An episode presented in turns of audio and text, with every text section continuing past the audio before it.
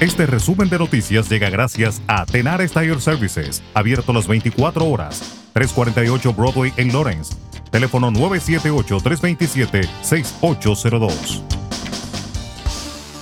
El número de muertos por coronavirus de Massachusetts superó los 16.000 el sábado, otro hito sombrío informado por los funcionarios de salud en la pandemia, incluso cuando informaron uno esperanzador un día antes, de que se han administrado más de 2 millones de vacunas COVID-19 en el estado.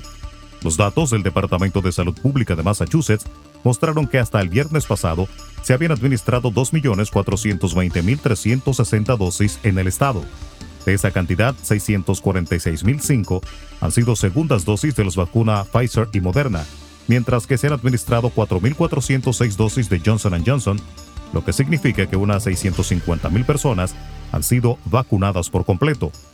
En general, las métricas de coronavirus de Massachusetts han tenido una tendencia a la baja en las últimas semanas, según el panel interactivo de coronavirus del Departamento de Salud Pública, con el número promedio de casos, hospitalizaciones y muertes alcanzando su punto máximo en la segunda semana de enero. El hombre que según la policía atacó a una mujer y a su hija embarazada en Haverhill mientras caminaban por su vecindario la semana pasada, hiriendo una de ellas de forma crítica, fue acusado previamente en tres casos penales, uno de violencia contra su novia. Los padres del hombre dijeron a los investigadores que este tiene problemas de salud mental y problemas de ira, según un informe policial que detalla el caso. Todos los cargos penales anteriores contra Jake Kavanaugh se produjeron en los últimos tres años y fueron desestimados por varias razones, según los registros judiciales. Ellos involucraron el presunto asalto a la novia, un caso de posesión de drogas y un cargo en de que Kavanaugh estrelló un automóvil contra un vehículo estacionado y luego huyó de la escena, según muestran los registros. El Senado de Estados Unidos aprobó el pasado sábado el plan de rescate propuesto por el presidente Joe Biden una inyección de 1,9 billones de dólares en la economía para paliar los efectos de la pandemia, que se convirtió en la primera victoria legislativa del nuevo mandatario. Por 50 votos a favor y 49 en contra, una Cámara Alta dividida en trincheras partidistas dio luz verde a un ambicioso paquete de estímulo que la Cámara de Representantes ya había aprobado, lo que hay en el camino para que Biden pueda firmarlo esta semana. Dos nuevas mujeres acusaron de conducta inapropiada al gobernador de Nueva York, Andrew Cuomo, está envuelto en una gran crisis por alegaciones de supuesto acoso y por su gestión de la pandemia en los geriátricos del Estado. Las acusaciones de las que informan por separado The Washington Post y The Wall Street Journal son de dos profesionales que trabajaron en el pasado con Cuomo y se suman a los testimonios de otras dos mujeres que alegan que éste las acosó. Agentes de las Fuerzas Unidas de Rápida Acción, FURA de la Policía de Puerto Rico, incautaron este domingo en Yabucoa, municipio de la costa este de la isla, un cargamento de cocaína de 1.600 kilos, valorado en cerca de 40 millones de dólares, en un operativo en el que fueron detenidas dos personas, una de nacionalidad venezolana y un dominicano.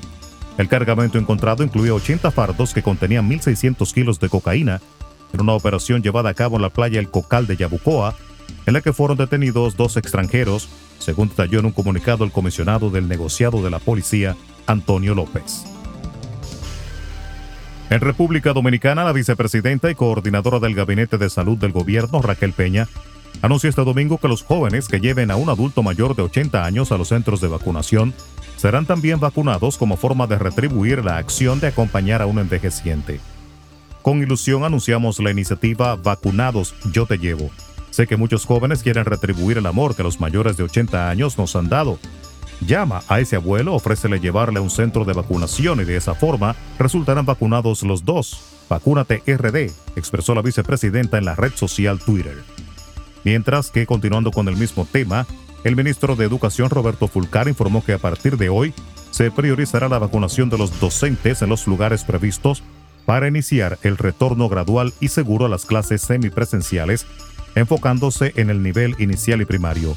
Los estudiantes que asistan a clases semipresenciales a partir del 6 de abril deberán estar distanciados a 1.5 metros en las aulas y en áreas del centro educativo, establece el protocolo dado a conocer por los Ministerios de Educación y Salud Pública. Resumen de noticias. La verdad en acción.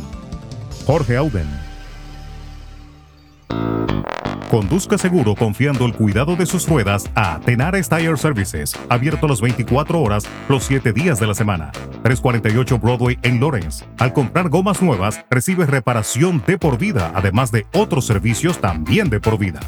Tenares Tire Services también ofrece alineación y balanceo y autodetailing. Las mejores gomas nuevas y usadas en Tenares Tire Services, con el trato afable de Brian de Peña y su equipo. Tenares Tire Services, 348 Broadway en Lawrence. Teléfono 978-327-6802.